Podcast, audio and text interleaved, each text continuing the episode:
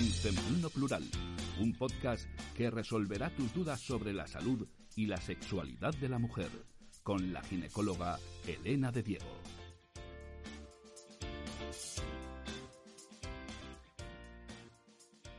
Hola a todos y bienvenidos al podcast en Femenino Plural. Soy Elena de Diego, médico especialista en obstetricia y ginecología, y en este podcast voy a hablar sobre embarazo, salud femenina y bienestar, de forma fácil y cercana. También contaremos con grandes expertos que nos ayudarán a solucionar todas esas dudas que nunca os atrevisteis a preguntar. Comenzamos.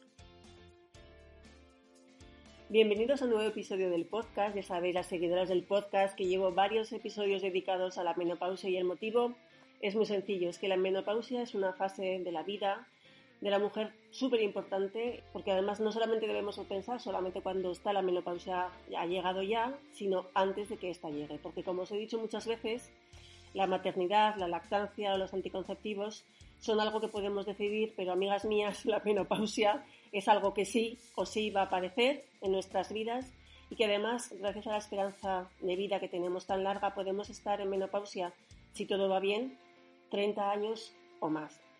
Así que tener la información y saber cómo queremos vivir nuestra menopausia, saber cómo cuidarnos antes y durante la menopausia, cuáles son nuestras necesidades y cómo afrontarlas, nos va a permitir cuando nos toque y vayamos al ginecólogo, poder decidir cuál es el mejor tratamiento para nuestra situación. Bueno, pues ese es el objetivo de este episodio, llegar a la menopausia siendo todas unas jefas que han desterrado mitos, miedos y que son capaces de poder decidir bien cuál es el mejor tratamiento para cada una de nosotras. Porque hoy hablamos de terapia hormonal de la menopausia, esa gran desconocida y esa terapia que ha sido siempre tan demonizada. Y para eso tengo la gran suerte de contar con la doctora Susana Tejero. Bienvenida, Susana, al podcast. Hola, Elena, buenas tardes. Bueno, os presento a Susana. Susana es especialista en obstetricia y ginecología y en la actualidad es la responsable de menopausia en el Servicio de Ginecología del Hospital Clínico Universitario Lozano Noblesa de Zaragoza. Muy bienvenida, Susana. Gracias. Me hacía muchísima ilusión y además creo que nos vas a hacer un montón de información muy valiosa y que mucha gente desconoce. Intentaré. Bueno, antes de, empezar y ponernos a hablar del tema, hacemos una pequeña introducción, ¿te parece? Sí, sí, sí, perfecto. ¿Qué es la menopausia? Vamos a ver, la menopausia es sencillamente la fecha de la última regla. Vale, es diferente al climaterio. El climaterio es diferente. El climaterio es toda la época que va desde la madurez sexual hasta la senectud. El climaterio puede durar en torno a los 10 o 15 años. Muy bien. La menopausia es solo la fecha de la última regla. Y dividiría el climaterio en dos fases, la premenopausia y la postmenopausia. El momento en que los pacientes tienen más síntomas son los dos o tres años previos o inmediatamente posteriores a la menopausia. Esos son los años en los que la paciente puede tener más síntomas o pueden ser más, más severos los síntomas. Bueno, entonces la manera de llamar la menopausia realmente es el climaterio, pero bueno, es una manera aceptada socialmente de que eso es la menopausia, pero realmente la menopausia es la última regla. Sería el climaterio, realmente, sí. Muy bien. ¿Cuál es la edad más habitual de aparición de la menopausia? Pues mira, varía dependiendo de los medios, depende de los, de los diferentes países, pero en nuestro medio, en Europa en general y en España en particular, está en torno a los 50-51 años. Vale, ¿y una edad y un intervalo entre los 45 y 55? Sí, ese podría ser un intervalo válido. Sí, sí, efectivamente. No podríamos distinguir lo que es la menopausia natural, que es la que estamos hablando, que es en torno a los 50-51 años, y luego estaría también la menopausia eh, diatrogénica, la producida fundamentalmente por, por, cirugías, cuando quitamos el útero y los ovarios, o solo los ovarios, o la que puede resultar secundaria a tratamientos que ponemos, tratamientos médicos para otras enfermedades, como por ejemplo la que sucede después de tratamientos para, para diferentes cánceres, después de llevar radioterapia o quimioterapia. Y entonces esa, lógicamente, la edad estaría asociada al momento en que realizamos la intervención médica. Vale. Entonces, cuando nos viene la última regla, es la menopausia. ¿Y cuándo podemos decir que ya estamos en la menopausia, que ya hemos entrado? ¿Cuánto tiempo tardamos desde que dejamos de arreglar hasta que consideramos que ya estamos en menopausia? Se considera que deben transcurrir 12 meses. 12 meses sin regla. 12 meses seguidos sin regla para considerar que esa paciente está en menopausia. Vale. El que esto suceda de forma drástica, que se vaya la regla un mes y que ya no vuelva a, o sea, que no vuelva a aparecer nunca más es poco frecuente. Normalmente las mujeres están durante unos meses o unos años, dos o tres años incluso, con eh, alteraciones en el ciclo. Pueden comenzar siendo ciclos más cortos. ¿eh? Si antes tenían la regla cada 28 o 30 días, pueden estar unos meses o unos años con que la regla les puede bajar cada 24, 25, 26 días. el ciclo se va cortando un poquito primero. Luego nos puede empezar a fallar algún mes. Salta algún mes que me baja la regla, me baja el siguiente, o me falta dos o tres meses. ¿eh? Eso es lo que vemos más habitualmente eso es lo que suele ser más frecuente. A lo mejor esas dos o tres meses que parece que ya se ha ido y vuelve a bajar. ¿eh? de momento no consideramos que esta sea menopausia, estaría todavía en una fase previa. ¿eh? Vale, eso es lo que te iba a preguntar, ¿qué es la perimenopausia? Sería lo que se habla en términos coloquiales de perimenopausia, pero es un término que también está un poco actualmente en desuso. En desuso, sí. y entonces actualmente en los congresos y en los cursos y en los foros de menopausia se habla de transición a la menopausia. Muy bien. Es el término que empleamos para, para, hablar de esa de esos meses o esos años previos a la retirada de la regla. Transición a la menopausia sería. Esos síntomas que fluctúa la regla, que muy bien, yo creo que ha quedado súper claro que los primeros síntomas son que el ciclo en vez de ser de 28 días se acorta y luego empieza a desaparecer. O sea que eso, cuando nos pase eso, también nos pueden aparecer sofocos. Sí, muchas veces, hay veces que es sin síntomas, eso es alteraciones en la regla, pero otras veces sí que se empieza a asociar ya con, con algún sintomita. ¿eh? Vale hay veces que ese momento que te quedas sin regla, esos momentos de los baches amenorreicos que se llaman, los baches amenorreicos son esos dos o tres meses o cuatro meses sin regla, y entonces de repente aparecen sofocos. La mujer a lo mejor vuelve a arreglar y le vuelven a desaparecer. Está, entonces coincide un poco con, con la situación hormonal cambiante que puede aparecer desaparecer los sofocos. Vale, o sea, las mujeres que nos estén escuchando, cuando empiezan a notar que su ciclo se acorta o empiezan a, a perder alguna regla, y tienen sofocos deben pensar que están empezando la transición hacia esa menopausia. Exactamente. Otro de los síntomas que aparece también de los más precoces sería el, insomnio. Es también de los síntomas que aparece... El horrible insomnio. Efectivamente. que me lo cuente. Sí. Ese es lo primero que suele aparecer, incluso años antes de, desaparecer la regla. Y es un insomnio especial porque no suele ser un insomnio de conciliación. El sueño tú lo coges bien, te duermes, pero suele ser un insomnio de mantenimiento. Lo que cuesta es mantener el sueño. Como los despertares. Despertares. son, son, un sueño que se vuelve más superficial y entonces eh, se producen despertares, incluso un despertar final más precoz, pero es un sueño así más fragmentado. Más fragmentado. Entonces, claro, eso también empieza a repercutir en la calidad de vida de la mujer, porque si te has despertado cinco o seis veces a lo largo de la noche, al día siguiente ya estás un poco tocadita. Sí, y además que te despiertas, estás como un búho, o sea, con los ojos abiertos, como si fueran las 5 de la tarde. Sí, sí, yo te hablo como un, como un clic de on-off, on-off, de repente es, que estás despierta totalmente. Y no hay manera de conciliarlo. Sí, entonces hay algunas mujeres que ya se ponen muy nerviosas cuando se despiertan, se, a lo mejor se despiertan, se ponen la televisión, se ponen a escuchar música, eso sí, sí, te aconsejo no hacerlo, porque ya si en el momento que te despiertas, te pones ya televisión, te pones a mirar el teléfono, tal, entonces ya la noche te la has jugado por completo. Entonces ya aconsejo intentar no ponerse nerviosa y mirar a ver de qué forma puedes volver a coger el sueño, porque si el sueño no puedes volver a coger, ¿eh? lo que hay que hacer es favorecer, o sea, poderte, intentar tranquilizarte y de la forma que mejor sepas o puedas, tratar de conciliarlo otra vez. Aquí voy a hacer yo mi como siempre, yo siempre os digo que meditéis. Sí, sí. Meditación que es maravillosa y que nos ayuda mucho a conciliar. no tiene su método. Efectivamente. Cada sí. tiene su método. Sí, sí.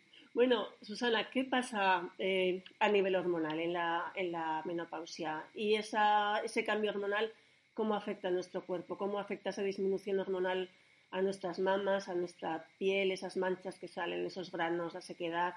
los genitales, el cerebro, nuestra, bueno, nuestra vida en general, cómo cambia? Pues mira, afecta a muchísimos, a muchísimos niveles, porque eh, vamos a ver, todos estos síntomas fundamentalmente se ve a una bajada de los niveles de estrógenos.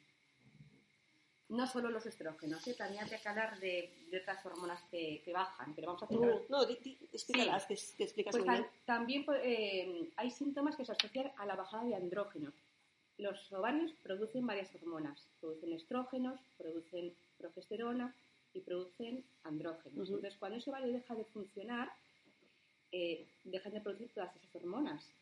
La que mayor cantidad se, se agregan son estrógenos. Entonces, la mayoría de los síntomas o la hormona que mayor impacto tiene sobre los síntomas son los estrógenos, pero también dejamos de producir, por ejemplo, andrógenos.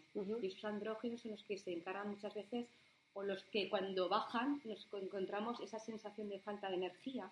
Sí, el andrógeno es una hormona que al tema de masa muscular lo favorece mucho. Sí, sí, sí. sí la libido también. Sí, exactamente. O sea, la falta de energía, la pérdida de masa muscular, la bajada de la libido, por ejemplo, son de las tres cosas que se asocian eh, con esa bajada de andrógenos absolutamente. ¿Y la aparición de granitos, esa sequedad también es de los estrógenos? Bueno, eso para hablar de los, andrógenos. Luego em, también baja, por ejemplo, la serotonina, bajan también las endorfinas. ¿eh? Entonces hay un montón de, de situaciones que, cambian, de, por ejemplo, las endorfinas también son las hormonas del, placer, ¿eh? Entonces también de la felicidad, de la felicidad con lo cual también ese estado de ánimo más bajo también puede estar modulado por esta bajada de, endorfinas. Y esos cambios de humor también. Los cambios de humor. pero bueno, al margen de todo esto vamos, vamos a centrarnos en, los estrógenos, ¿eh? pero sabiendo que hay más hormonas y más cosas que intervienen no solo los estrógenos. Entonces, vamos a hablar de los estrógenos, que son un poco el protagonista de, de, esto, ¿no? Todos los síntomas parece asocian al hipoestrogenismo. Lo que sucede es eh, que tenemos receptores para estas hormonas, para, este, para los estrógenos, en muchísimas partes de nuestro cuerpo. Parece obvio que puede haber receptores en los ovarios o en las trompas de falopio o en el interior del útero, pero se nos olvida que tenemos receptores para esta hormona en muchos otros sitios. Tenemos receptores de, para los estrógenos en la vulva y en la vagina. La, vagina es el órgano que más receptores estrogénicos tiene, de hecho. Por lo tanto, súper importante. Súper importante y es un síntoma muy frecuente y que nos lo relatan mucho en la consulta. Tenemos receptores estrogénicos en el hueso. Los estrógenos en el hueso tienen una misión que consiste en activar las células formadoras de hueso, los osteoblastos, de forma que durante la vida fértil esos osteoblastos funcionan más que los osteoclastos, que son las células que se dedican a romper hueso, para que sea en términos coloquiales. Mientras los osteoblastos y los osteoclastos están en equilibrio, ese hueso se mantiene estable. En el momento que los estrógenos bajan y predomina la acción de los osteoclastos, de las células rompedoras de hueso, es cuando se empieza a producir la osteoporosis que se asocia con la menopausia esos primeros cinco años después de la menopausia es cuando más pérdida de masa ósea tenemos. Por eso es tan importante llegar a la menopausia con un buen pico de masa ósea para que así cuando llegue la pérdida nos mantengamos todavía dentro del rango de la normalidad y sin llegar al rango de la osteoporosis. Bueno, pasamos a otro órgano que tiene también receptores eh, estrogénicos. Tenemos receptores estrogénicos en el tubo digestivo es un tema que me maravilla últimamente. Maravilloso, interesantísimo. ¿Por qué nos hinchamos como un globo? A mí es un tema que siempre me ha preocupado mucho y me ha, interesado mucho, porque no solo la menopausia, también es durante el ciclo hormonal. De repente nos ponemos como un globo, se nos hincha la tripa, se nos hincha todo, y yo nunca he sabido muy bien por qué. Y luego te baja la regla y de repente te deshinchas. Pero son síntomas muy molestos. Sí. Y esto mismo eh, pasa también en la transición a la menopausia o una menopausia y son síntomas de los que se habla muy poco y son realmente molestos. ¿Por qué se nos hincha la tripa? ¿Por qué de repente aparecen esas alteraciones eh, en la digestión o ese estreñimiento? Pues porque también el intestino sufre cambios con, con la bajada de estrógeno. Esto es muy novedoso. Sí, es que no hay mucho publicado, pero sí que es un tema que me parece muy interesante. Y entonces, claro, eh, esa mucosa intestinal también sufre cambios, se adelgaza también, igual que se adelgaza la mucosa vaginal. Esas células que segregan moco habitualmente dejan de segregarlo, se altera la microbiota intestinal, de la misma forma que se altera la microbiota vaginal. Y yo pienso que pueden ir, por ahí los tiros de por qué es esas hinchazones, esas digestiones pesadas, esas molestias, ese estreñimiento, ese estreñimiento todas estas molestias que realmente pues no son graves, pero son realmente molestas. Molestas, sí. Bueno, pues seguimos. Tenemos receptores estrogénicos también en, los pulmones, tenemos en los riñones, tenemos en el corazón, en el sistema cardio, cardiovascular, en los vasos. ¿eh? Súper importante. Por eso esos vasos también se vuelven más rígidos y de ahí la hipertensión. Y el riesgo cardiovascular. El riesgo cardiovascular, el claro, motivo fundamental. ¿eh? Los vasos que son elásticos con estrógeno son elásticos, pues cuando esos vasos se vuelven rígidos es cuando se produce la, hipertensión. Y el, el, maravilloso colágeno que depende del estrógeno. colágeno, sí, sí, sí, sí, claro, el colágeno también baja. Claro. El colágeno es una de las cosas que baja. En fin, pues como veis hay receptores estrogénicos en muchos sitios y por supuesto en el cerebro. En el cerebro es donde tenemos un montón de receptores estrogénicos, tanto alfa como beta, en muchas partes del cerebro. Y está también estudiado cómo eh, la bajada de estrógenos en las diferentes eh, zonas cerebrales son los responsables de los diferentes síntomas. Por ejemplo, la bajada estrogénica a nivel del córtex cerebral, el córtex prefrontal, parece que es la responsable de las alteraciones de la libido, además de lo que hemos comentado antes de la bajada de andrógenos. La bajada de, de esa acción sobre los receptores estrogénicos en el hipotálamo, en el centro termorregulador del hipotálamo, es la responsable de los sofocos. ¿eh? Eh, los, los sofocos se asocian a la zona del hipotálamo en la amígdala, que la amígdala es la zona de las emociones, la que regula un poquito las emociones, los las fobias, los miedos. Los estados de ánimo, pues a ese nivel es donde se producen las alteraciones anímicas, esa ansiedad, esa niebla mental, los lapsus de memoria, todo eso. Sí, algo que muy poca gente comenta, pero en la menopausia hay muchísimo lapsus de memoria. Lapsus de memoria, pues son... Y despistes. sí, están asociadas a esa bajada de estrógenos a nivel de la amígdala. Y, la capacidad de atención también. Sí, sí, todos esos síntomas, eh, todos esos síntomas emocionales, todas esas, cosas se, está, eh, se asocia a la amígdala, que es la que tienen también los adolescentes un poco. La amígdala es, también la zona. ¿eh? Y cuando se junta tu vida a la menopausia y un adolescente o dos en casa, claro. puede ser Puede ser un cóctel muy difícil y muy duro. Si tienes a los hijos un poco tardecito... Los, los, padres mayores, tú con la menopausia y los hijos adolescentes... Este coeficiente, amígdala alterada con la amígdala alterada del adolescente. Demasiada amígdala en casa. Sí, claro, claro, claro. Pues todo eso. Y luego el insomnio parece que se está asociado a las alteraciones, a los déficits estrogénicos a nivel del tallo cerebral. Qué interesante. Es decir, está todo perfectamente estudiado y la verdad es que es un, mundo muy, que me parece súper interesante.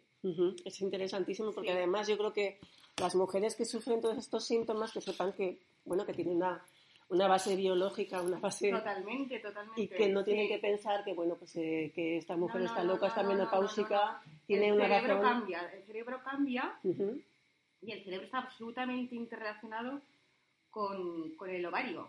¿eh? Como dice una neurocientífica... Eh, americana, que es, os aconsejo que es, interesante porque tiene... ¿Quién es? Dinos quién es. Lisa Mosconi. Ha hecho muchos estudios sobre el cerebro, se ha dedicado a estudiar el cerebro y a relación con las hormonas.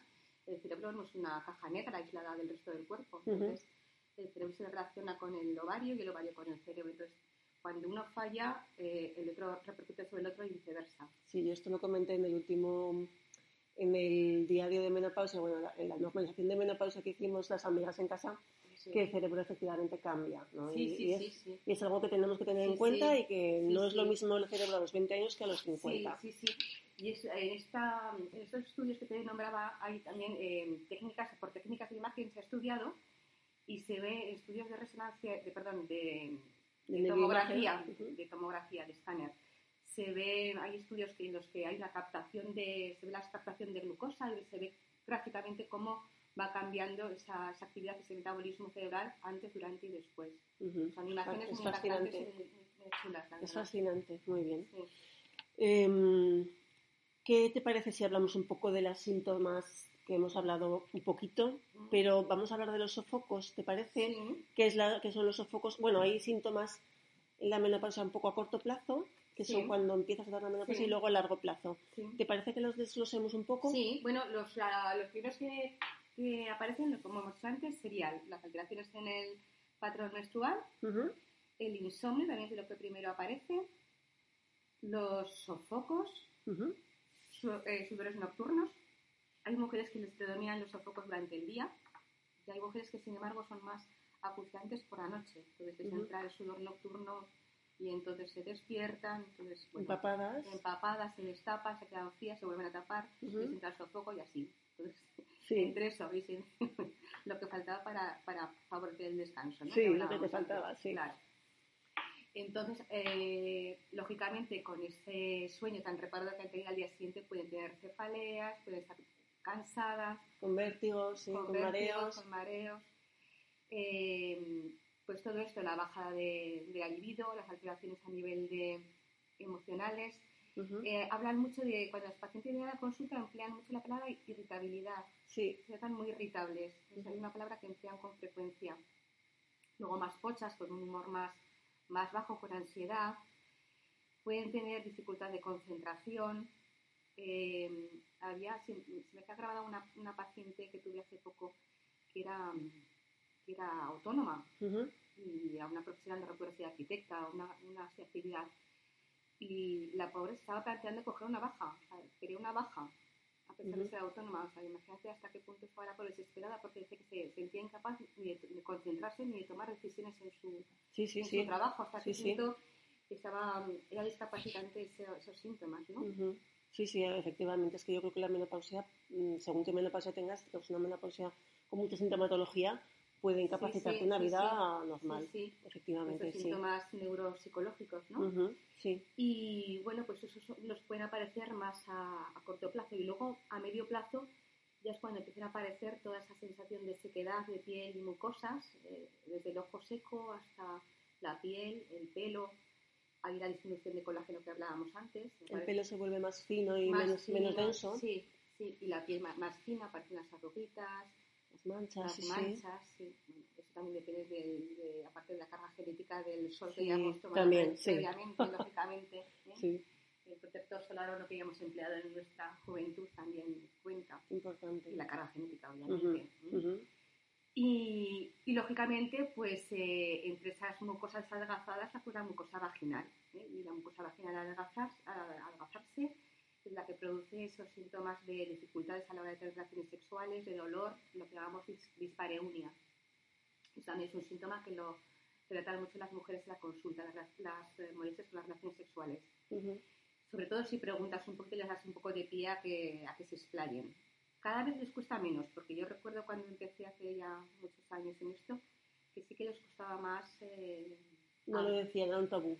Lo nombraban menos pero ahora sí que estoy notando que cuesta, les cuesta menos, que sí que es un síntoma que les, les da menos vergüenza cada vez que no decirte en la consulta, eso sí que lo he notado. Eso es un síntoma muy positivo, de que vamos a mejor. Sí, sí, sí, les cuesta menos. Vale, Y, y, bueno, en cuanto les tiras un poquito y les preguntas, pues enseguida se, se suelta. Entonces, pues eh, realmente eh, cuando se junta la dificultad o el dolor de las relaciones sexuales con la bajada de la libido, pues claro, entramos en un círculo vicioso que es, que es complicado también. Y esto también puede redundar en la, en la calidad de las relaciones sexuales, o sea, de la relación con la pareja. Claro. También hay, hay, veces que se producen dificultades con la pareja si la, paciente, la pareja no es suficientemente comprensiva en este, en este ámbito. Claro, puede Sí, porque una de las cosas más importantes en la vida es que los hábitos y las cosas que hacemos las hacemos porque nos gusta hacerlas, ¿no? Si algo no te gusta hacerla, no lo repites. Claro, claro, pues tienes dolor, claro, eh, estás cansada, tienes dolor en las relaciones, te cuesta llegar al orgasmo, tu pareja no es comprensiva, te estás cansadísima. Claro, pues claro, es, Una, es una... Entonces, nosotros como ginecólogos, lógicamente el tema del sexo es una cosa muy multifactorial, sí. muchísimas cosas. Sí, de sexo hablé hace poquito. Por eso, por eso,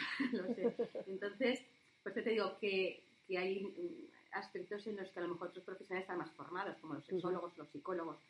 Y nosotros como ginecólogos a lo mejor nos centramos mucho en el tema más orgánico, pero yo pienso que es una de las cosas que más podemos, o más rápido podemos abordar y que primero tenemos que cortar, porque lógicamente si lo que hay siente la paciente es dolor, por mucho que le esté estimulando su erotofilia o sus, fantasías o sus cosas, si tiene dolor, ya podemos decirle lo que sea. Entonces, yo creo que la primera intervención sería básicamente eso, quitarle el dolor, que por lo menos no le, duela, porque si le duele, lógicamente van a repetir son... Bueno, y aparte el ginecólogo sería un, poco la puerta de entrada para dirigir a esa mujer hacia donde nos parece. Entonces, primero quitar el dolor y luego ya a partir de ahí intentar investigar el resto de las causas, claro, si hay una relación de pareja buena, si no la hay, si no hay buena comunicación.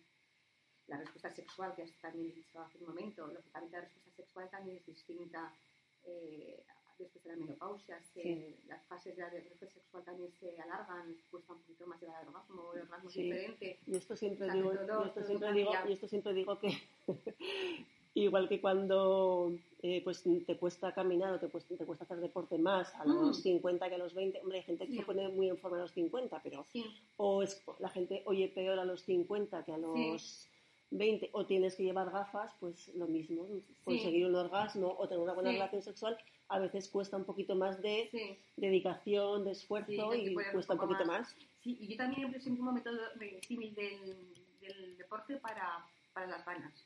También, importantísimo. Para las ganas, porque a veces dices, joder, que pereza irte al gimnasio. Sí, y luego lo haces... Estás ahí en el sillón y dices, ay, qué pereza y luego vas al gimnasio y vuelves tan contenta. Pues lo mismo. Te vas súper bien, te has dado subidón de endorfinas y vuelves tan feliz. Pero ese levantarte del sillón para ir al gimnasio cuesta. Pues esto es lo mismo. Te pones y cuando ves que te has puesto, pues ya parece que. O sea, está... las ganas no vienen primero. empiezas y luego te sí, las ganas. Sí, ¿no? lo del deseo primario, pues a lo mejor de los primeros años que sí te apetece, te apetece. Pero después es como eso, cuando ir al gimnasio te da no te apetece mucho a priori, pero después cuando te pones dices, qué bien estoy. Qué bien, qué bien me lo he pasado. Sí. Eh, otra de las cosas que no hemos hablado de los síntomas, las infecciones de repetición, infecciones de orina, osteoporosis y enfermedades cardiovasculares. Sí, me quedaba en la dispareunia, sí. Lo siguiente, que no se nos ha ido. nos hemos puesto aquí a hablar. Lo siguiente después de la dispareunia era hablar de, del síndrome genitourinario de la menopausia. Eso también es un término que también ha cambiado. Antes hablábamos de atrofia vulvovaginal y ahora es una terminología que, que preferimos emplear el término síndrome génito urinario de la menopausia. Y es génito y es urinario. Entonces, la parte de genital es la que hemos hablado un poco de la atrofia, de la dispareunia, de la sequedad. Pero después la, la, parte del urinario. Eh, también son frecuentes las infecciones de repetición urinarias, la sensación de disuria, del dolor al orinar, o la sensación de disconfort cuando orinas. Y todo eso también es debido a la, a la menopausia y todo eso también puede mejorar con todos los tratamientos que podamos emplear para la menopausia, tanto hormonales como, como de otra índole, que si nos da tiempo también podemos hablar luego. Sí, además, eh, los problemas urinarios no solamente son debidos a infecciones, puede haber cistitis de repetición, inflamaciones de la repetición que no tienes infección, pero que son igual de molestas. Claro, claro, la sensación de... Y mejora mucho con el tratamiento. Bueno, de osteoporosis y de Y luego, sí, hemos hablado un poquito de síntomas a corto plazo, a medio plazo, y ahora vamos a hablar un poco de las consecuencias a largo plazo, que sería una, la osteoporosis, que también yo nos explica un poquito lo de los osteoblastos y los osteoclastos. Sí, sí, pero es súper importante que lo digas porque una de las causas de muerte en las personas mayores es la fractura, de cadera. de cadera y fracturas vertebrales, que son más, más frecuentes las vertebrales y además son indoloras. Sí, sí, sí. Que son estas que te hacen bajar de altura. Sí, sí, sí. Son muy frecuentes y eh, la verdad que el, coste sociosanitario es muy alto y, el coste en vidas y en calidad de vida para esas mujeres y hombres también, estamos centradas en, en las mujeres, altísimo, ¿eh? se producen muchas fracturas, muchos ingresos, mucho gasto, mucha discapacidad y algo de mortalidad también, pero fundamentalmente la discapacidad de una mujer que está a lo mejor con una calidad de vida muy buena, con 70 y tantos, 80 años y de repente se le fractura la cadera, pasa a ser una paciente dependiente de haber estado perfectamente unos días antes, a de repente pasa a ser una paciente dependiente porque se le ha fracturado la cadera. Te caen como 10 años de golpe, te caen 10 años. Sí, te puede cambiar la vida. Entonces es muy importante la prevención. Lo que he dicho antes, intentar llegar a la menopausa con, con un pico de masa lo, lo, más alto que podamos. O sea, antes de llegar a la menopausa, preparar nuestro hueso para el momento en que, en que lleguemos a ella. O sea, intentar hacer acopio de calcio. ¿Cómo lo hacemos? ¿eh? ¿Cómo lo hacemos? Hacer acopio de calcio es como como los ricos en el banco. Intentar ahora tener un colchoncito para cuando yo llegue a la jubilación, tener un colchoncito. Pues es igual, tener un colchoncito en los huesos para cuando llegue el bajón, que nos pille con los huesitos bien. Vale, ¿cómo lo hacemos? ¿Nos pues ¿cómo lo hacemos? Pues fundamentalmente con una dieta adecuada, una ingesta adecuada de calcio y de vitamina D. Según la edad, los requerimientos de calcio van cambiando, pero en términos generales podríamos hablar en torno a de mil gramos de calcio diarios por la ingesta, poder ser. Entonces, eh, lo podemos con un par de vasos de leche, cada vaso de leche sería aproximadamente unos 300 miligramos. pues con un par de vasos de leche, alguna cosita más, algún lácteo más, eh, yogur, queso, algo que le calce por los alimentos, eh, pues bueno, prácticamente estaríamos, estaríamos ya en los miligramos de, de calcio. Si la paciente, por lo que sea, tiene intolerancia a los lácteos o no le gustan, lo que sea, entonces habría, estaría bien suplementarlo con, con pastillas, pero idealmente, por supuesto, es mejor lo que nos entra por la dieta y también eh, dieta rica en, vitamina D para fijar ese calcio. El tomar el sol de forma moderada, un cuartito de hora para que ese calcio se nos fije en los huesos. Hacer algo de ejercicio también es siempre importante. El ejercicio físico me parece básico para cualquier cosa. Y fundamentalmente eso. No fumar también. Efectivamente, efectivamente, sí, sí. Es otro, de, es otro de los temas que también en la consulta no pierda la esperanza. Entonces, el tabaco es un antiestrógeno, tiene acción antiestrogénica, ¿vale? Por tanto, es un factor de riesgo para osteoporosis. Es un factor de riesgo para eh, empeorar los síntomas de sequedad vaginal. ¿Mm? Y es un factor que empeora los sofocos. Pero es que además es un, es un gatillo, es un trigger, que dicen los ingleses, para desencadenar sofocos. No solo los empeora, sino que es capaz de desencadenar los sofocos, el tabaco. Igual que hay otras cosas que desencadenan sofocos, como las comidas calientes o también las comidas picantes, algunos conservantes o, el estrés.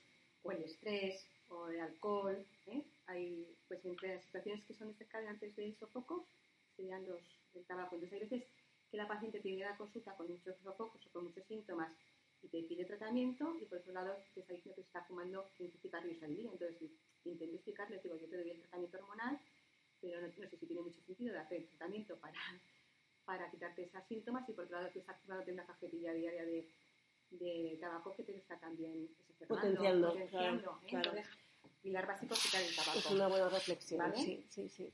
Bueno, pues estábamos hablando de la osteoporosis y los factores de riesgo. Eh, factores de riesgo osteoporosis pues sería una baja, un índice de, masa muscular bajo, o sea, un índice, un IMC bajo. Índice de masa corporal. Oye, las delgadas algo malo tienen que tener. pues ese sería un, factor de riesgo.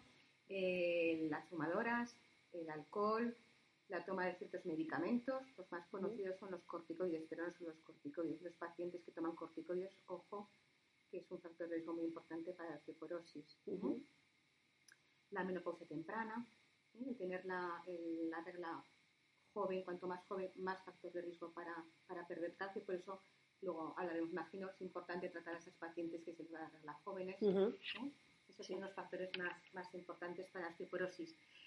Pero después, además de la osteoporosis, tendríamos eh, otras dos consecuencias muy importantes, que sería el aumento del riesgo cardiovascular y el síndrome metabólico. Antes os hemos hablado un poquito de cómo esas arterias que se nos ponían más rígidas eh, favorecían la, hipertensión arterial, se favorece también el aumento de diabetes y sobre todo se incrementa también el riesgo cardiovascular en estos pacientes.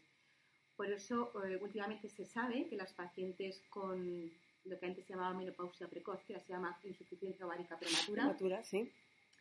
Eh, de lo que realmente se, se mueren es de, este, patología cardiovascular. ¿eh? Pues por eso que sí que está consensuado y hay una aceptación y evidencia que esos pacientes tienen que llevar tratamiento hormonal para la menopausia, para sí evitar, o sí.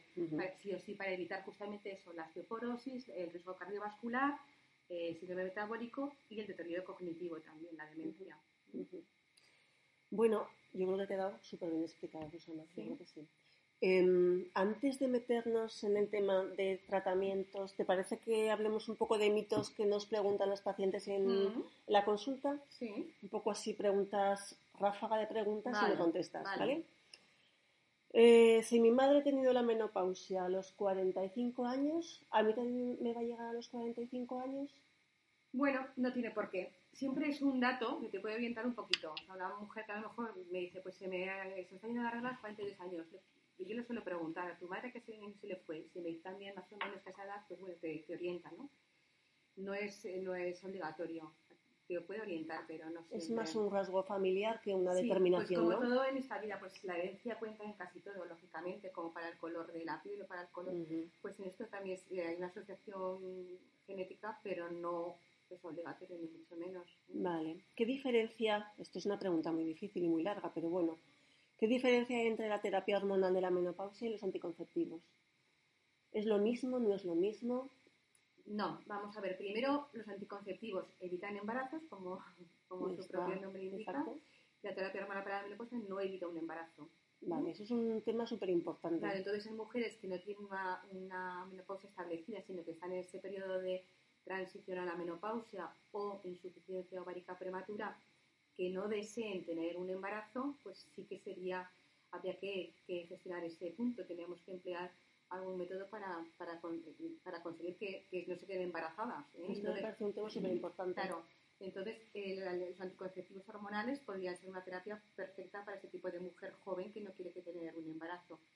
Y fundamentalmente eh, la diferencia también es en cuanto a composición y en cuanto a dosis. Entonces, eh, como términos generales, cuanto más joven es la mujer eh, que tiene menopausia, cuanto más joven, requerirá más dosis y viceversa. O sea, una mujer que se queda sin su regla a los 35 años requiere más dosis que una mujer que se queda sin regla a los 48. Fundamentalmente para lo que hemos comentado, la osteoporosis, ¿no? Claro, para, para, que no se quede con poca masa ósea. Claro, pero eso que tener en cuenta las dosis y, y la edad, intentar que sea la dosis que le demos nosotros sea lo más parecida a la dosis hormonal que pudiera tener ella de forma basal, o sea, acercarnos lo más posible a la fisiología de la mujer. Vale. Hablando de anticonceptivos, eh, una, una, duda que tienen muchos pacientes. Si has tomado muchos años anticonceptivos, ¿te va a venir antes la menopausia? No, no, no. Los anticonceptivos no modifican para nada ni la, la menopausia, ni el tipo de ciclo, ni nada. Si tú reglabas bien antes de tomarlos, cuando los dejes, reglarás fenomenal. Si tu fertilidad era estupenda antes, la tendrás igual. Bueno, depende también de los que han transcurrido, obviamente y no te va a cambiar nada en ese sentido. La respuesta es no. No. no, eh, ¿Y los tratamientos de fertilidad, las fecundaciones in vitro, van a hacer que tengas la menopausia antes? No, tampoco. No va a cambiar. Ahora, también puede ser que alguna paciente que esté en tratamientos con fecundación in vitro o con tratamientos con técnica de reproducción asistida sea por causa de que sea un, una insuficiencia ovárica prematura o un fallo ovárico, un fallo oculto. ¿eh? Entonces, que esa haya podido ser la causa de esa esterilidad, ¿eh? o sea, que pueda ser antes la gallina o que el huevo en este caso, exacto, que, no hayan llegado a la fecundación in vitro porque su reserva era baja previamente. Claro, exacto, sí. Y no sea realmente el tratamiento, sino que sea la causa del tratamiento. Claro, claro. Eh, durante, bueno, nos podemos quedar embarazadas, ya ha quedado claro que sí que nos podemos quedar embarazadas, que hay que tener cuidado. Si, si una paciente tiene una histerectomía hecha, que le hemos dejado los ovarios, esa mujer no regla, pero no tiene menopausia. ¿Cómo puede saber esa mujer que no regla que ha entrado en menopausia? Pues lo puede saber de dos formas. Una, que puede empezar a notar esos síntomas de los que hemos estado hablando antes. Si no tiene síntomas. Que comience con el sofoco, esas cositas. Y si no tiene síntomas, pues nosotros es sencillo, le hacemos una determinación eh, analítica, unos análisis muy sencillos y con un par de hormonas probablemente pues tendríamos ya el diagnóstico hecho. ¿no? Una determinación de FSH y de estadiol, tendríamos probablemente ya el diagnóstico hecho. Una paciente que lleva un DIU, que ya ha dejado de arreglar. ¿Un DIU de cobre o un DIU de hormonas? Mm, bueno, claro, es que eso es una buena pregunta. Vamos a poner un DIU que lleva de hormonal, pero ya lleva tiempo, que la hormona ha terminado. Sí. Tiene 50 años, ha dejado de arreglar. ¿Cuándo se quita el DIU? Vale si estas mujeres que llevan el DIU de hormonas, es muy frecuente que se les vaya de regla como, como consecuencia del DIU exclusivamente. Son reglas muy escasitas, muy escasitas, y hay mujeres que son tan escasas que la regla les, les desaparece. Entonces, esas mujeres, efectivamente, cuando saben que es, que es la falta de regla por el DIU a la falta de regla por la menopausia, pues lo mismo, lo mismo que te he dicho antes. Dos opciones. Una, que comienzan con síntomas, y dos, si no comienzan con síntomas, que hacemos una determinación hormonal y lo sabemos. No hay ninguna urgencia en quitar el DIU. quiero decir que si lo lleva a los 50, 52 años, lo mismo es quitarlo a los 51 que a los 52 que a los 54. O sea, no tenemos ninguna urgencia en quitarlo. O sea, el DIU no, no tiene presenta ningún problema en llevarlo más o menos años. Entonces, eh, hacemos una determinación hormonal, le pedimos eso, una FSH y una estradiol. Si nos sale una, una FSH muy alta y un estradiol muy bajo, pues ya tendremos el diagnóstico de menopausia y en este, caso se lo podemos retirar porque ya no es necesario. No, yo creo que en mitos resueltos hay muchos más de menopausia. Ya sabes tú que es un, mm. una, una, caja negra de mitos, pero bueno, estos mitos me han quedado clarísimos. ¿Empezamos con la terapia hormonal? Vale. Bueno, eh, la AEM, la Asociación Española del Estudio de la Menopausia, dice que solo el 5,3% de las mujeres que tienen sintomatología en la menopausia y el 2,8% de estas mujeres que están en transición a la menopausia utilizan algún tipo de terapia hormonal de la menopausia.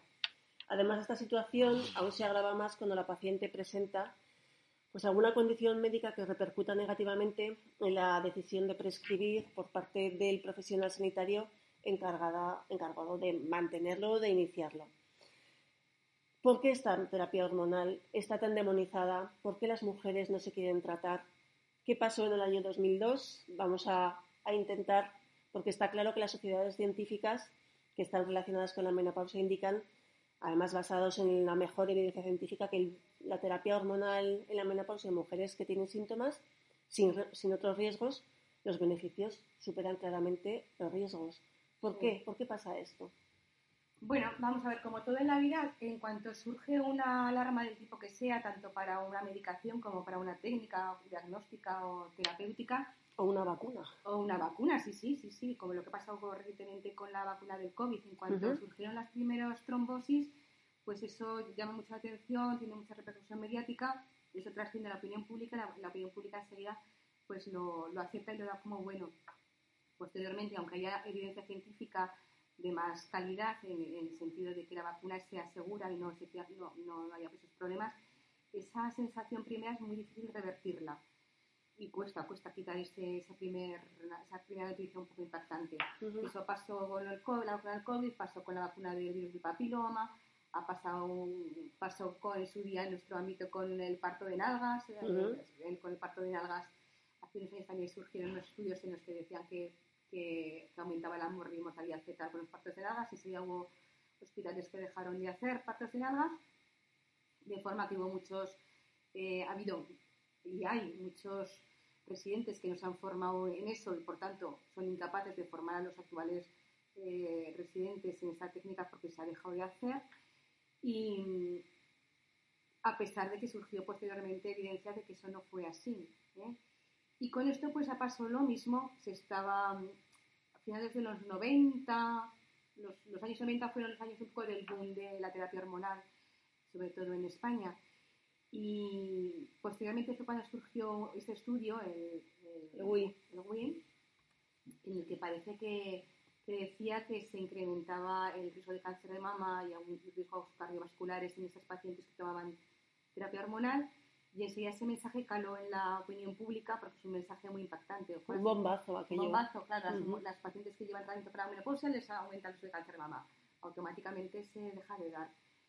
Eh, Posteriormente surgieron críticas a ese estudio, análisis un poco más, más, eh, más concienciudos e incluso razonados de por qué no tenían válidas ciertas conclusiones, pero lo que digo, es muy difícil revertir esa primera, esa primera sensación, esa primera noticia. No, y aparte yo creo que la, la, mm, opinión pública, en los medios de comunicación no se han hecho eco de, la segunda parte, de, la segunda parte, de ver que fue unos estudios que no eran de buena calidad. Claro y que incluso los autores de ese estudio han dicho que ese estudio estaba hubo una mala interpretación. Claro, claro. Sin embargo, eso, no, no, se ha difundido. Es más difícil quitar esa, esa primera, ese primer impacto. ¿Para quién es el, la terapia hormonal? ¿Cuándo debe acudir al ginecólogo? ¿Y qué papel tiene esta terapia hormonal? ¿Qué, mejora, qué mejoras va a tener esta Vamos a ver, la terapia hormonal... ¿Para qué sirve? Que aparte de hormonal hay más terapias, pero bueno, eso ya nos tenemos. Sí. vamos a hablar de la terapia hormonal. Entonces, eh, fundamentalmente, simplificando un poco las cosas, serían, había dos indicaciones claras. Una, en estas mujeres que hablábamos antes con insuficiencia ovárica prematura, o sea, las pacientes a las que se les da la regla por debajo de los 40 años, esas mujeres sí que tienen una indicación clara de tratamiento. ¿Durante cuánto tiempo? ¿Durante cuánto tiempo? Pues eh, desde la fecha en que se les va la regla hasta la edad normal de menopausia, que hemos ido quedando 50 a 51 años. ¿De acuerdo? O sea, se le va a regla a los 38, pues puede tomar la terapia hormonal desde los 38 hasta los 50 a 51 años. es un beneficio importantísimo para su vida. Está demostradísimo, hay evidencia de todo tipo de que se puede y se debe dar y que los beneficios superan a los riesgos. Aunque sea más de 10 años. Aunque sea más de 10 años, sí, sí, sí. Vale, sí, porque por definición son mujeres de menos de 40, con lo cual por definición son más de 10 años. Vale. Este grupo de mujeres con insuficiencia ovárica prematura eh, se benefician claramente del tratamiento hormonal. ¿eh? Porque para evitar todas las consecuencias que hemos hecho a largo plazo, porque son pacientes más vulnerables a la osteoporosis, al riesgo cardiovascular, que se mueren de, infartos o de trombosis o de ictus, al síndrome metabólico, a la diabetes, la hipertensión, etcétera, incluso al deterioro cognitivo, demencia, Alzheimer. Ahí tenemos un grupo de pacientes que se benefician claramente del, tratamiento hormonal. Y un segundo grupo de pacientes serían las que tienen síntomas, los que tienen síntomas moderados severos y que está afectando de forma negativa a su calidad de vida. Es decir, cuando una mujer tiene síntomas y le afecta a su vida, tiene que ir al ginecólogo. Claro, claro. Y esas pacientes con síntomas moderados severos, pues son otras candidatas para el tratamiento hormonal de la menopausia. Vale. Em, vamos a ver, esto de, la calidad de vida es también subjetiva, lógicamente. Sí, por supuesto. Claro, hay, mujeres a lo mejor que tienen 10 sofocos al día y les parece una tontería y lo aceptan con deportividad. Y hay mujeres a lo mejor que con 5 sofocos al día están desesperaditas de la vida. Entonces, claro, como todo en la vida, también la forma en que sobrellevas las cosas, tu capacidad de aceptación o tu capacidad de de, pues, adaptarte a las nuevas circunstancias varía muchísimo de las mujeres a otras. Entonces, eh, bueno, pues hay que intentar ver cómo afecta cada una. Y luego, mm, hay también herramientas para intentar objetivar estos síntomas o para intentar objetivar la afectación de la calidad de vida. Hay unas herramientas que se llaman escalas de calidad de vida. En España tenemos una que se llama Escala Cervantes. Cervantes, sí. Que es la que aconsejamos emplear aquí en nuestro medio. Muy bien. Es una serie de preguntas y la mujer contesta con del 0 al 5 una puntuación, pues cómo te afecta, tal, tal, tal. Del 0 al 5 le darías un, un 4, un 0 y en función de las respuestas eh, sale una, una, un número y entonces eh, según el puntaje, incluso hay una aplicación que te lo da en, como en color. Ah, muy bien. Se hace una escala que va desde el verde, color verde, pasando por el amarillo, naranja, hasta el rojo. Entonces, en función del color, de la puntuación que tú obtienes, puedes saber cómo es esa paciente. Mientras está ese puntaje en la zona de los verdes, quiere decir que esa mujer tiene una, calidad de vida muy buena. Si pasaría en la zona de los amarillos o naranjas, ya está más o menos afectada la calidad de vida. Y cuando hay ese puntito que te sale en la app es rojo, ya es una afectación importante en la calidad de vida. Esa franja de mujeres que están en la línea roja, digamos, o naranja, serían los pacientes subsidiarias de tratamiento hormonal, en las que tienen una afectación importante en la, calidad de vida. Sí, pero fíjate, Susana, me parece súper interesante lo que dices, ¿no? Que eh, no todas las mujeres con los mismos síntomas lo llevan igual, pero es que es muy interesante porque así no se sienten juzgadas. Es decir, una mujer que tiene cinco sofocos lo lleva muy mal y efectivamente no tiene que sentirse juzgada. A lo mejor hay otra que tiene 20 sofocos y lo lleva muy bien. que no tiene que compararse ni sentirse juzgada, sino que, bueno, cuando ella siente que su calidad de vida no es adecuada, acudir al ginecólogo. Claro. Independientemente de que tú tengas 5 o la otra tenga 20 tu vida no es adecuada y no te sientas juzgada. Ve a tu ginecólogo que te va a comprender y te va a ayudar. Claro, claro. Eso es súper importante. Sí sí, esto es fundamental. es muy personal. Claro. ¿Cuándo iniciamos el tratamiento? ¿Cuánto, eh, imagínate que ha dejado de arreglar. Empezamos cuando lleve un año sin arreglar. Podemos empezar antes como... Podemos empezar antes. Podemos empezar en cuanto a la consulta y nos lo... y veamos qué hace falta. O sea que no es necesario que deje de arreglar. No, vale, no, Muy importante. Bueno, hay un montón de, de arsenal terapéutico. Hay algunos que sí hace falta que esté una menopausia establecida. por ejemplo, que lleve 12 meses sin regla para iniciarlo, pero otros no, otros podemos iniciar en cuanto veamos que hace falta. ¿Cuánto tiempo es seguro y cómo tiene que hacer esta mujer los controles? Es decir, em, cada año que lleva tratamiento tiene que acudir al ginecólogo para hacerse una revisión o tiene que pedir, o sea, tiene que estar consensuado con la mujer cuándo dejarlo porque le puede aparecer los síntomas o no. ¿Cómo lo, ¿cómo lo explicáis en la No hace falta hacer un seguimiento específico, es decir, no hace falta hacer ni más pruebas, ni más analíticas, ni más mamografías, más que las mamografías cada dos años de la población general, uh -huh. si no hay ningún factor de riesgo añadido, ni más ecografías, ni más nada, pero sí que hace falta hacer cierto seguimiento por, por ver cómo va tolerando esa mujer el tratamiento, cómo está clínicamente, si le va bien, si las dosis, si hace falta cambiar de dosis, si hace falta tratar de cambiar de, de vía, si ha aparecido alguna otra nueva condición a esa mujer, es decir, si una mujer a lo mejor puede ser estar, no, estar sana a los 48 y de repente puede desarrollar cualquier otra patología a, los dos años siguientes. Entonces, hay que un poco ir eh, ajustando a las nuevas circunstancias que se puedan ir eh, presentando. Entonces, hay que hacer un seguimiento clínico, eso sí, pero no requiere más pruebas diagnósticas ni más intervención en ese sentido.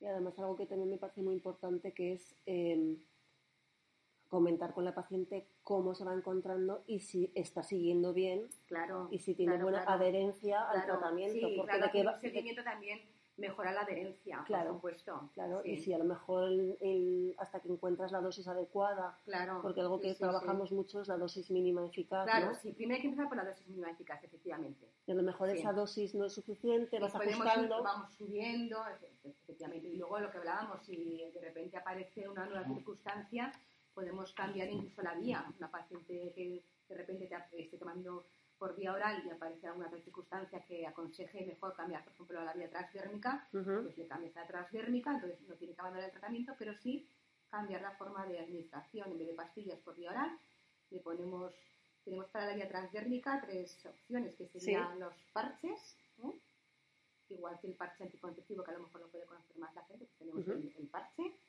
el, el, gel, una aplicación en crema, y luego un pulverizador.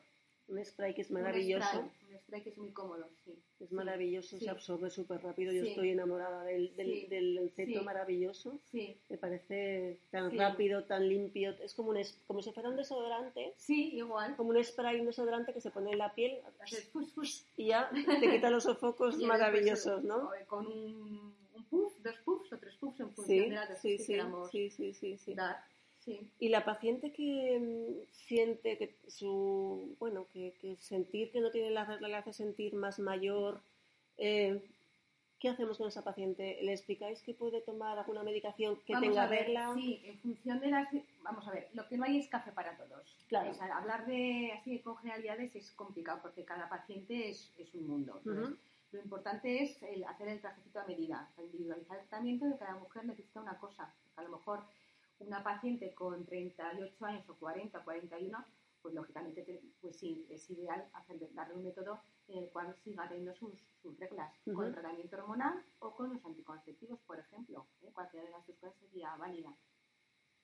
Sin embargo, a lo mejor una paciente de 48 o 50 años, pues a lo mejor puede estar encantada no reglando. ¿eh? Hay mujeres que les gusta tener la regla. Entonces, psicológicamente están mejor teniendo sus reglas, aunque sean eh, producidas de forma artificial con la medicación y sin embargo hay mujeres que no reglar les supone una ventaja y lo que quieren es justamente librarse de la regla. Entonces, pues eh, eso sí que hay mujeres para todo. Hay unas que les encanta tener la regla y otras que no les gusta tener la regla. Entonces podemos tener las dos opciones en función del gusto de la paciente y en función de la edad, porque hay mujeres a lo mejor de cincuenta y tantos años que por mucho que les quieran tener la regla, pues probablemente no tengamos la forma de, provocársela. ¿eh? sí que hay un momento que ya no, no, por mucho que queramos, no, no va a arreglar. Pero esto es chulísimo, Susana, que lo expliques porque yo creo que esto ayuda a que las mujeres tengan más conocimiento y quieran, o sea, puedan disfrutar de su menopausia como ellas quieran.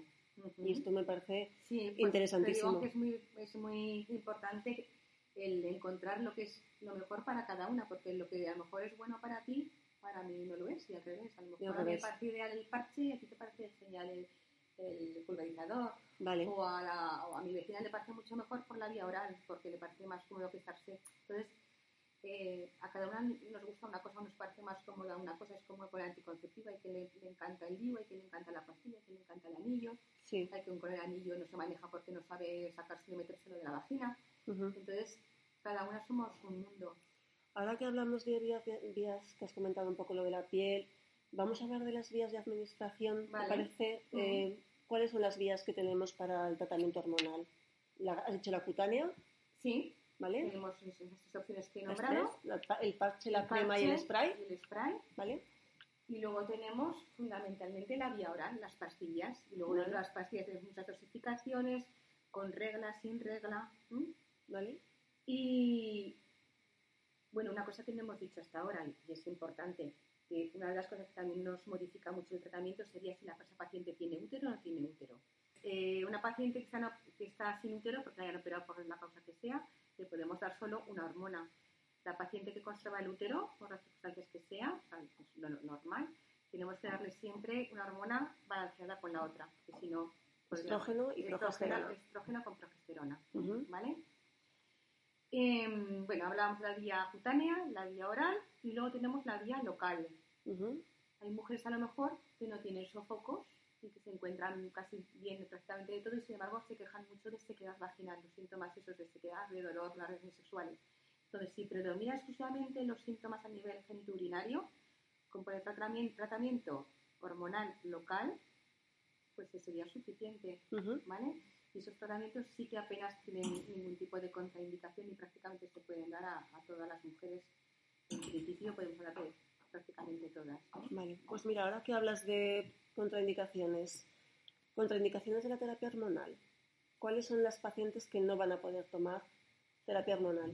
Vamos a ver, el tema de las contraindicaciones también es, es un tema eh, complejo, complejo, porque sí que ha ido cambiando mucho a lo largo de los años, ¿eh? de las contraindicaciones absolutas que había hace 5 o 10 años, pues se ha ido cambiando se ha ido matizando se han ido añadiendo muchos, eso, muchos matices. ¿eh? Entonces, eh, digamos que la contraindicación estrella, por ejemplo, puede ser el cáncer, hasta en el cáncer de mama podría haber matices de pacientes a lo mejor con receptores estrogénicos negativos, bien diferenciados, con casos muy, muy buenos. Muy buenos, que se podrían... Hablar con el oncólogo, ¿no? Sí, si tiene mucha sintomatología se podría hablar. Sí, pero hasta eso que hasta hace unos años el cáncer de mama era imposible pensar en que sí, pues hasta eso tenemos eh, pacientes que especiales podrían llevar.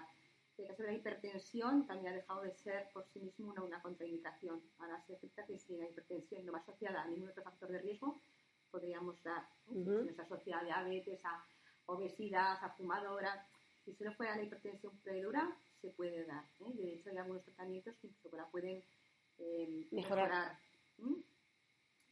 Eh, otros cánceres hormonodependientes, el melanoma, otros cánceres que dependen de estrógenos, también hay algunos clásicamente una contraindicación, los antecedentes de trombosis.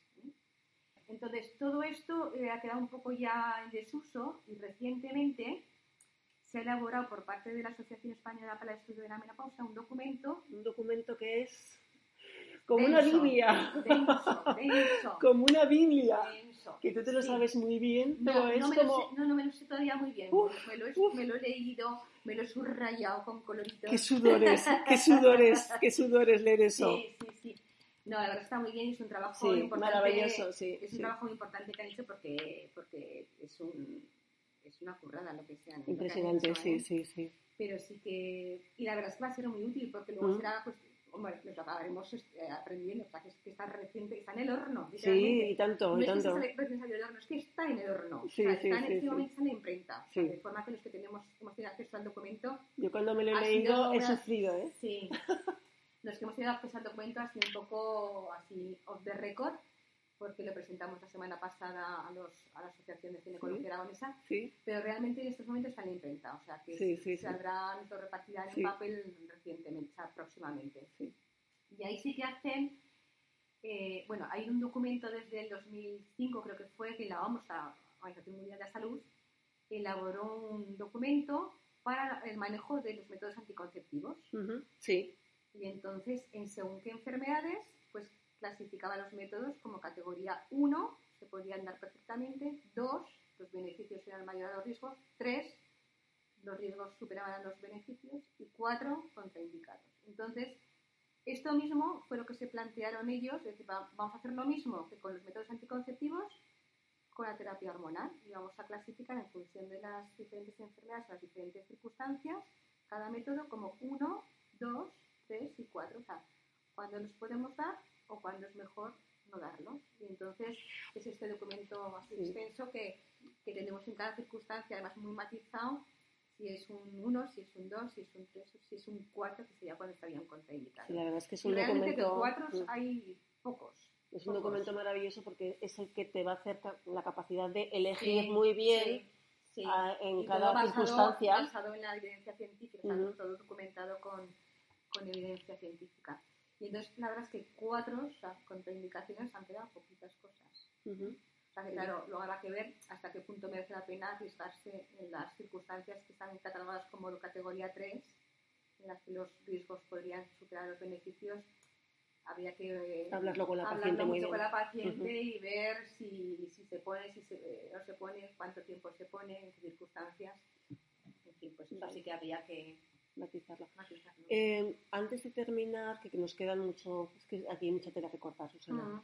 Háblanos un poquito del Voltín, que yo creo que es un... El Voltín, pues el Voltín pues es una terapia hormonal para la menopausia que lleva ya muchísimos años en mercado, porque ya lo, yo empecé a manejarlo, salió cuando era residente. Sí, sí. Yo hice la residencia entre el año 93 y 97, antes del 93 y ya se empezó por aquella época fue cuando salió el Voltín, o sea que llevamos ya unos cuantos años de... Y ha sido un buen tratamiento porque... La verdad es que es un tratamiento muy bueno. ¿eh? Sigue, sigue en vigor y... Sí, sigue, sigue, sigue como... Y es un tratamiento que para la libido también va muy sí, bien. entonces es una molécula sintética que tiene acción estrogénica, acción gestagénica y acción androgénica. Entonces eh, se da por vía oral, una un comprimido diario, hace falta que tenga una menopausia establecida. Un año de menopausia, un año de amenorrea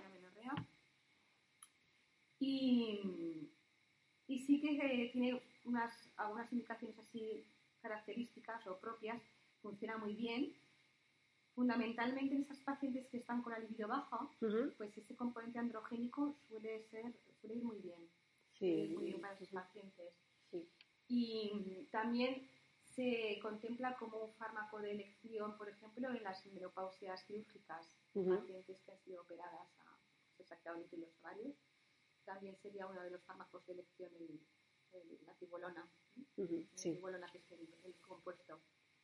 Por, bueno, podríamos hablar mucho más, pero hablamos un poco de fitoterapia. ¿Qué te parece? Eh, ¿Qué hace la soja en tu vida? Todas estas cosas que, que, que, a lo mejor mujeres que no quieren tomar terapia hormonal por la demonización de la terapia, o no pueden, ¿qué, qué o no, pueden, o no ¿qué papel tiene esto? Y luego también me gustaría que hablásemos de la atrofia genital en pacientes con cáncer de mama. Vale.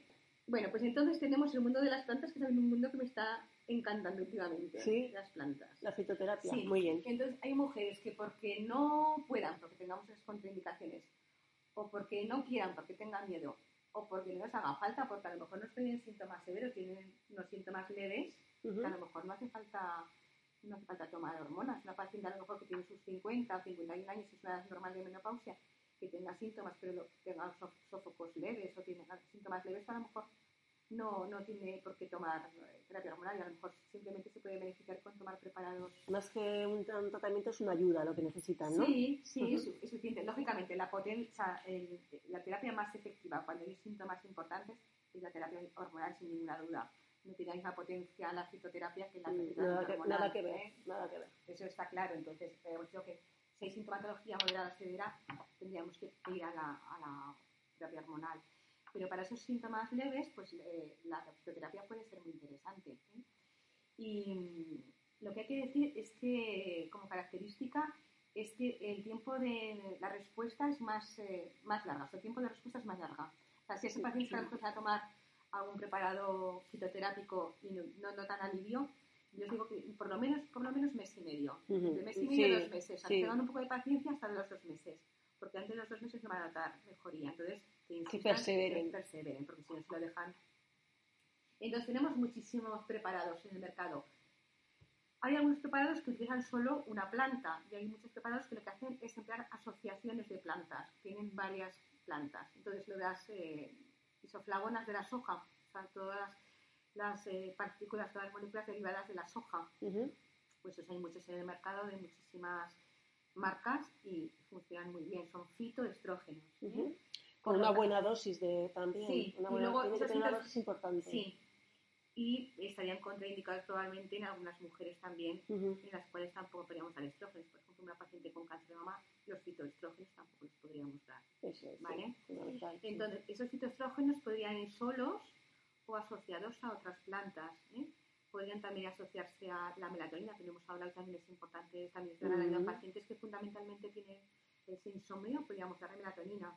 Si lo que tiene es insomnio y sofocos, hay preparados con melatonina y con isoflavonas de soja.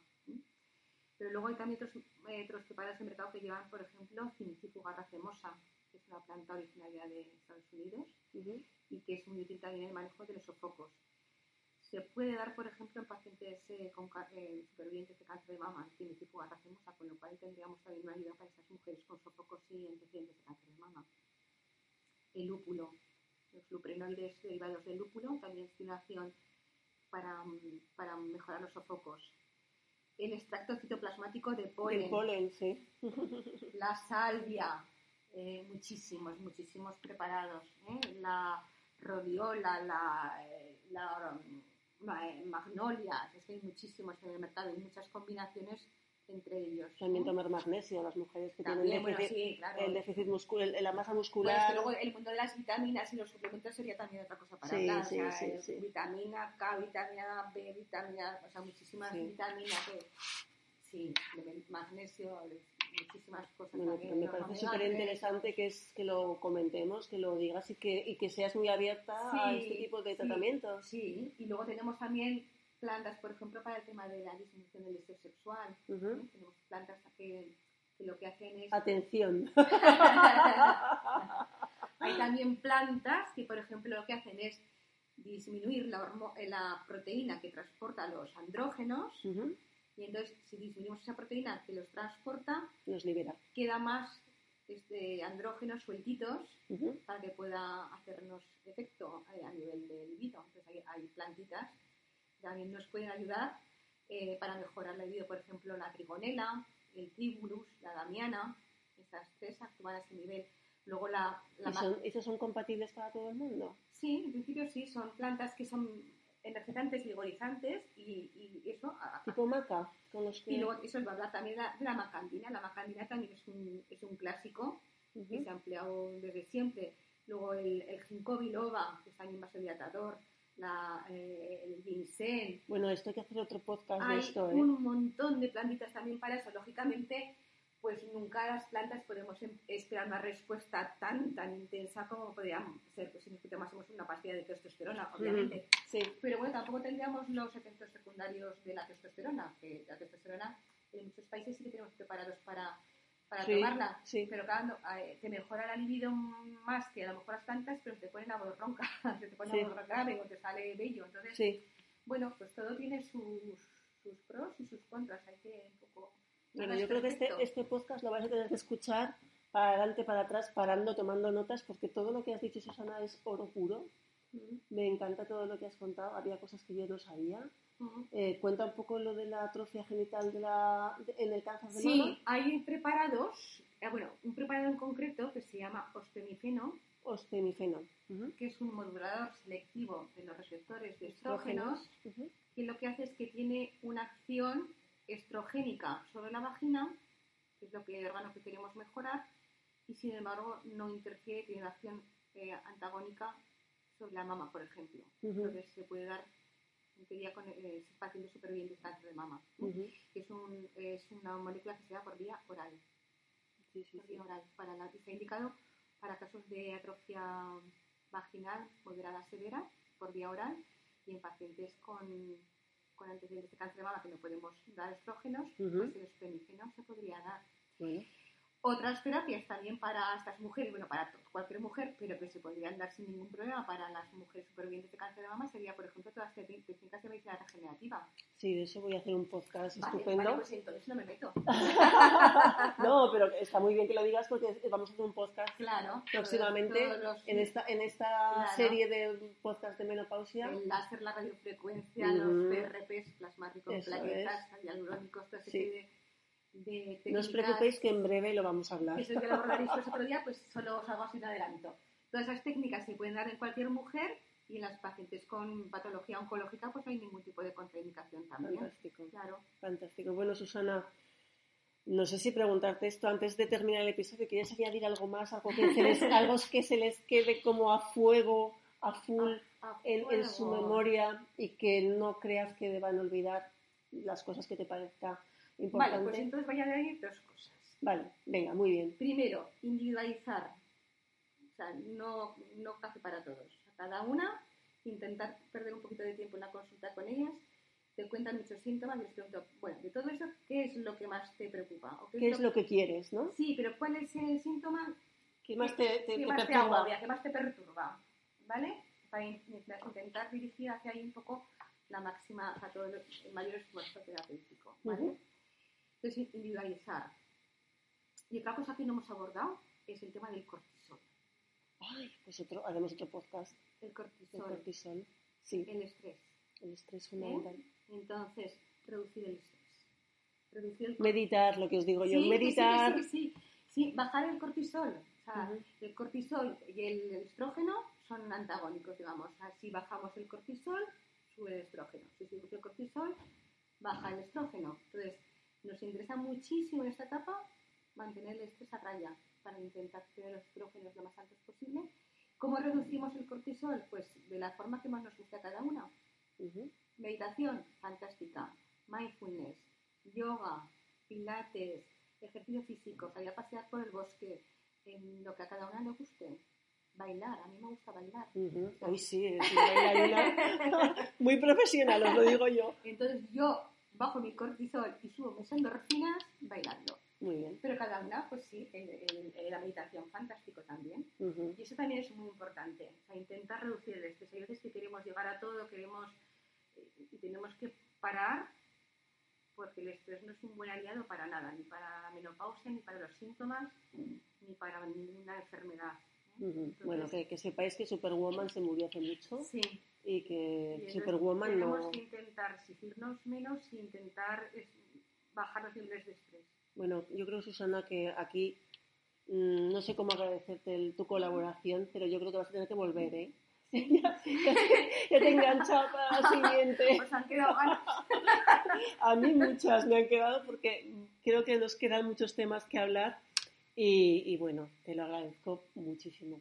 despídete, despídete. muchas gracias y pues nada, despídeme de los que habéis tenido paciencia de escucharme porque, porque hablar de hormonas es un tema también que puede ser un poco durito. Espero haberlo hecho lo más claro posible, lo he intentado yo creo que ha quedado estupendo. pues muchas gracias por vuestra...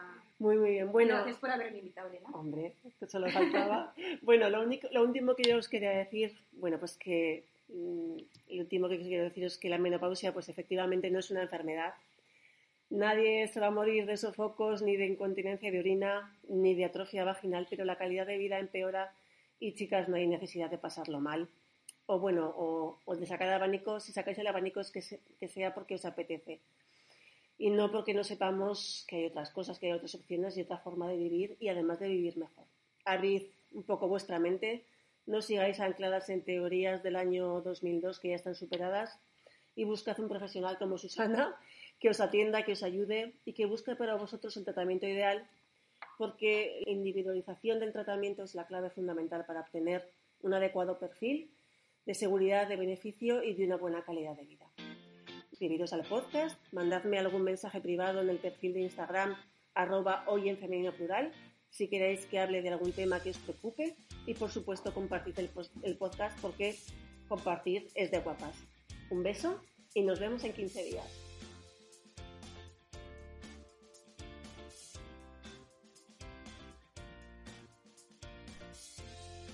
En femenino plural un podcast que resolverá tus dudas sobre la salud y la sexualidad de la mujer, con la ginecóloga Elena de Diego.